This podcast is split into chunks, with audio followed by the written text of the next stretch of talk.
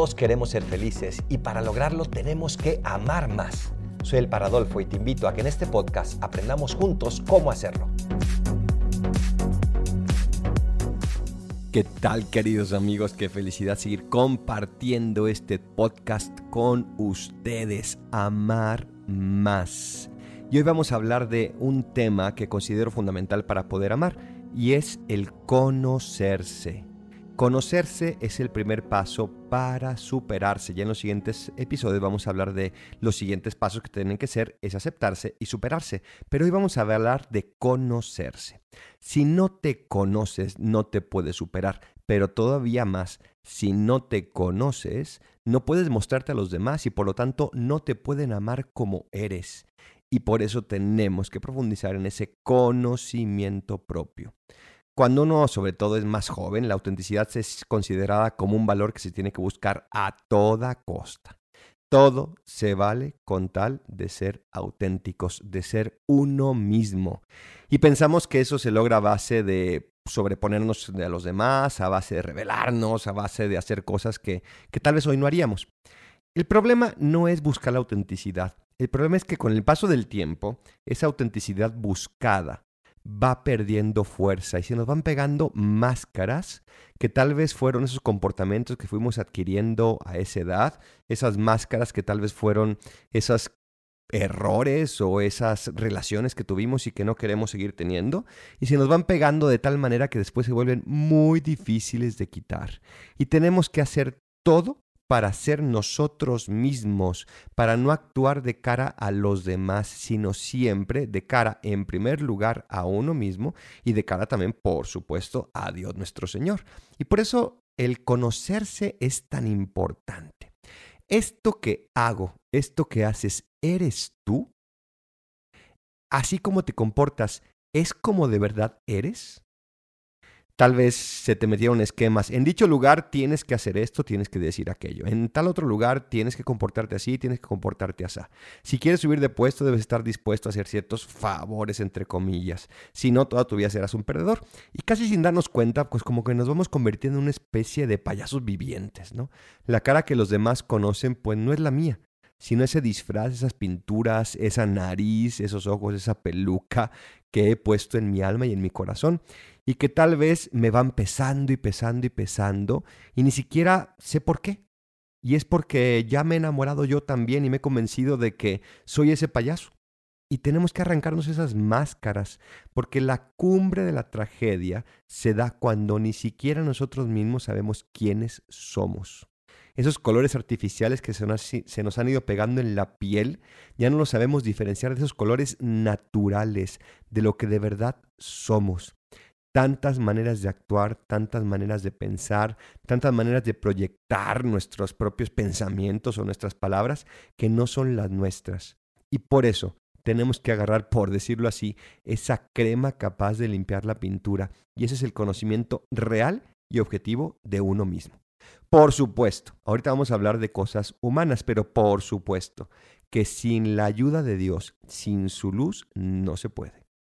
En el Evangelio de San Juan, Jesús siempre nos dice que Él es la luz y cómo la luz viene a brillar en las tinieblas.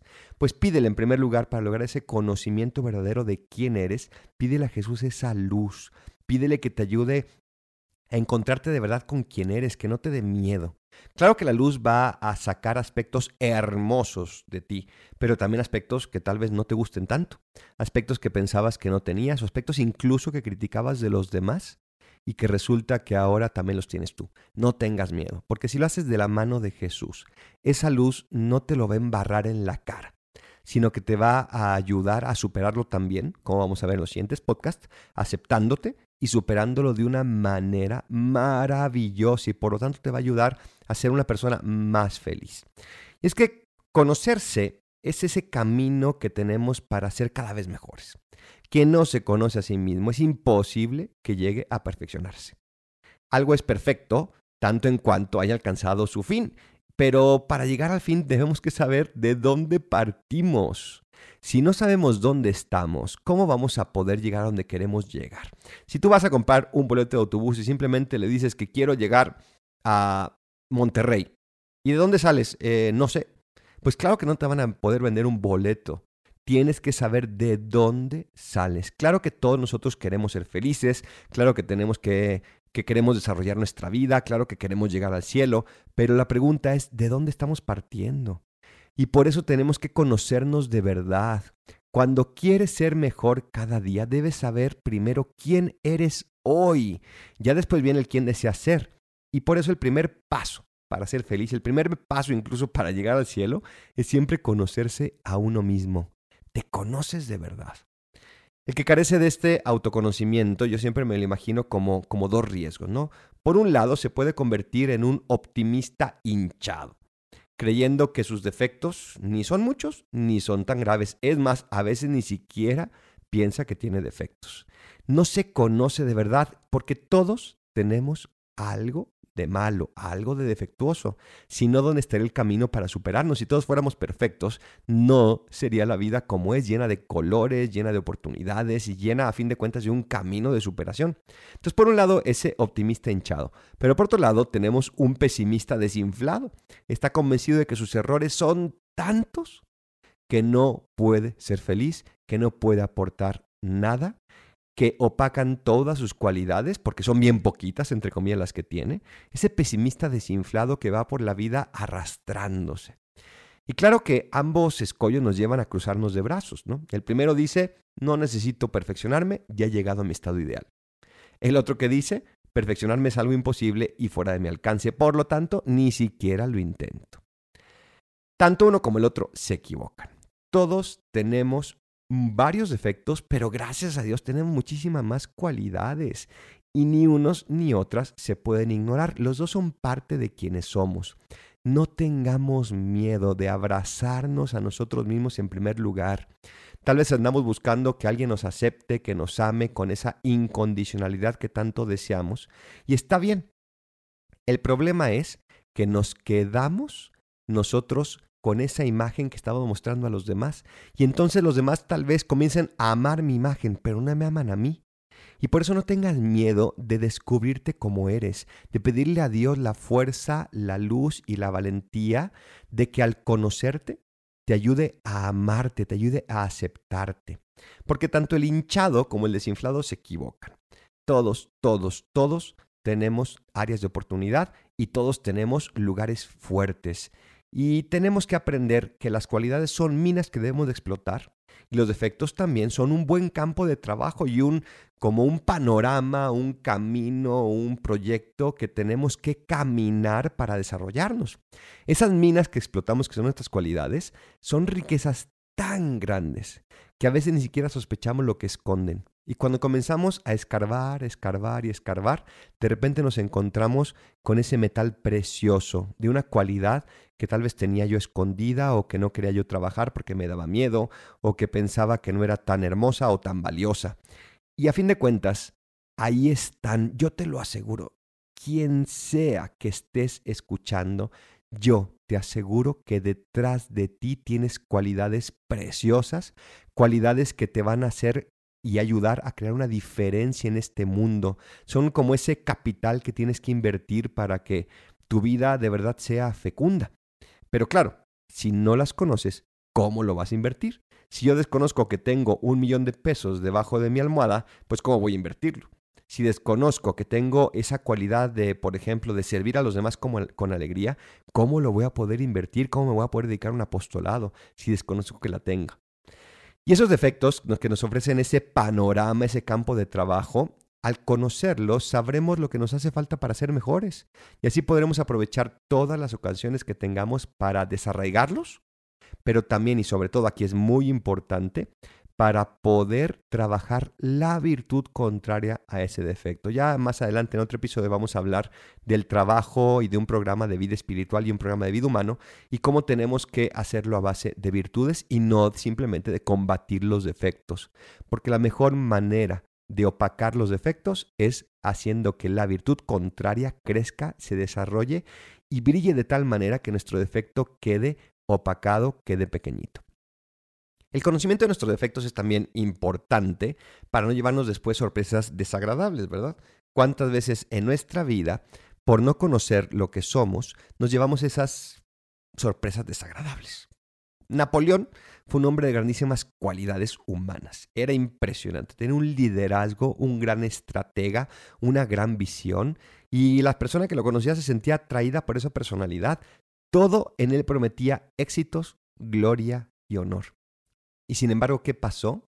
que se dejó envolver por la avaricia, por la vanidad, de tal manera que sus grandes cualidades le llevaron al fracaso, y aquello que le había prometido el éxito le llevó a la completa derrota y a la depresión. ¿Qué habría sucedido si se hubiera dedicado a superar esos defectos, si hubiera sido consciente de esos defectos y los hubiera logrado superar con un poquito más de humildad y de realismo. Sin duda hubiera logrado muchísimas más cosas. Por eso es bien importante conocernos. Y aquí un presupuesto. El conocimiento de uno mismo debe de abarcar todo lo que somos, no nada más aquello que se ve más evidentemente, sino todo lo que somos. Y por eso tenemos que adentrarnos en nosotros mismos sin temor y con valentía.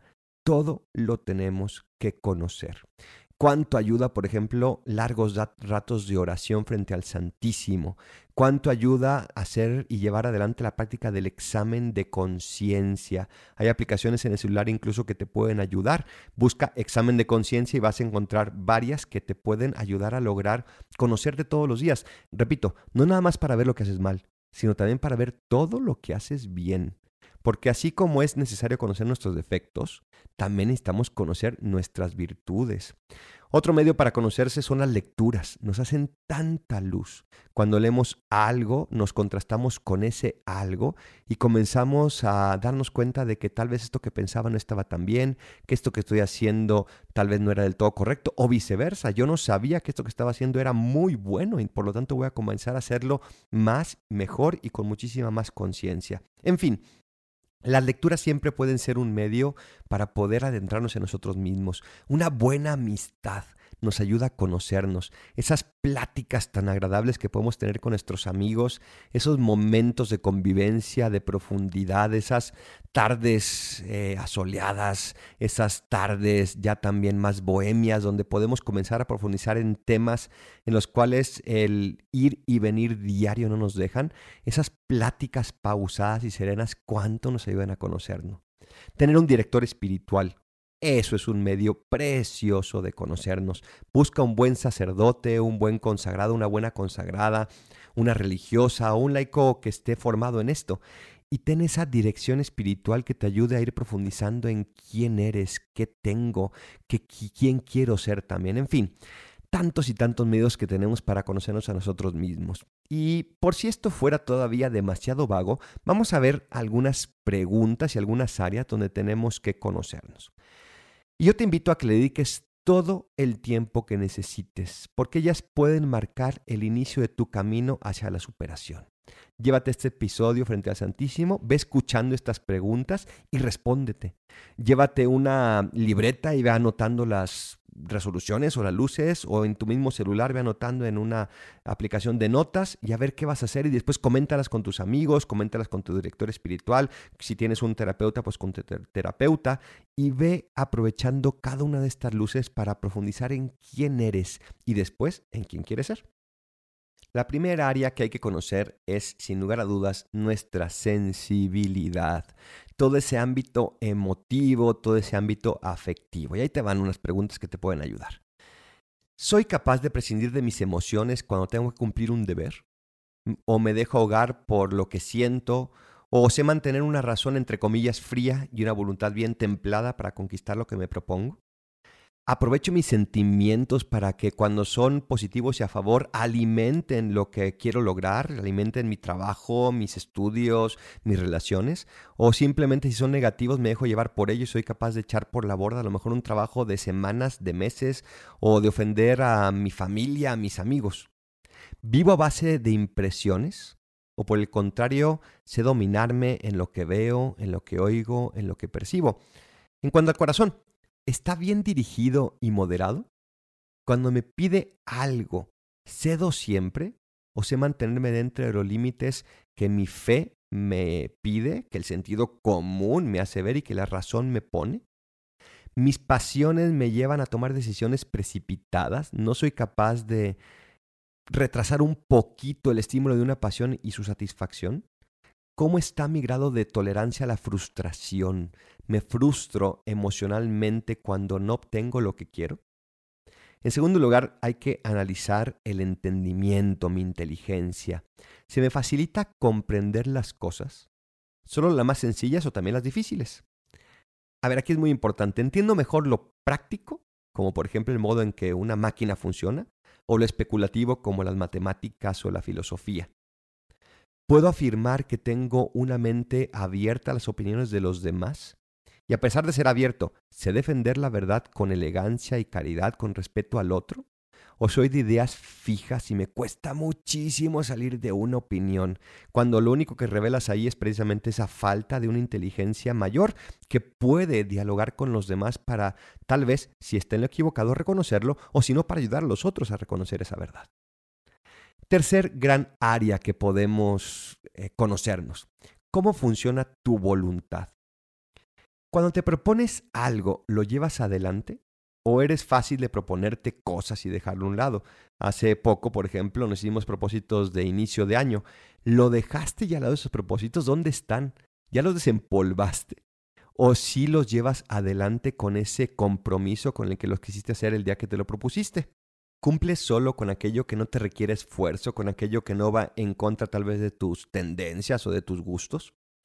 Cuando estás cansado o cansada, ¿desaparece en ti todo esfuerzo? ¿Tus propósitos pierden vigor? ¿Cómo educas a tu voluntad?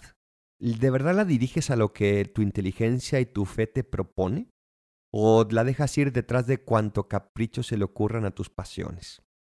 La voluntad, dicen algunos, es como ese timón que dirige todo lo que hay en ti. ¿Sucede así en tu persona? ¿Sabes hacer cómo tu voluntad se imponga sobre el resto de esas tendencias, de esos apetitos. Por ejemplo, te dejas llevar por la pereza en la mañana, eres fácil que te quedes ahí dando vueltas en la cama sin levantarte enseguida.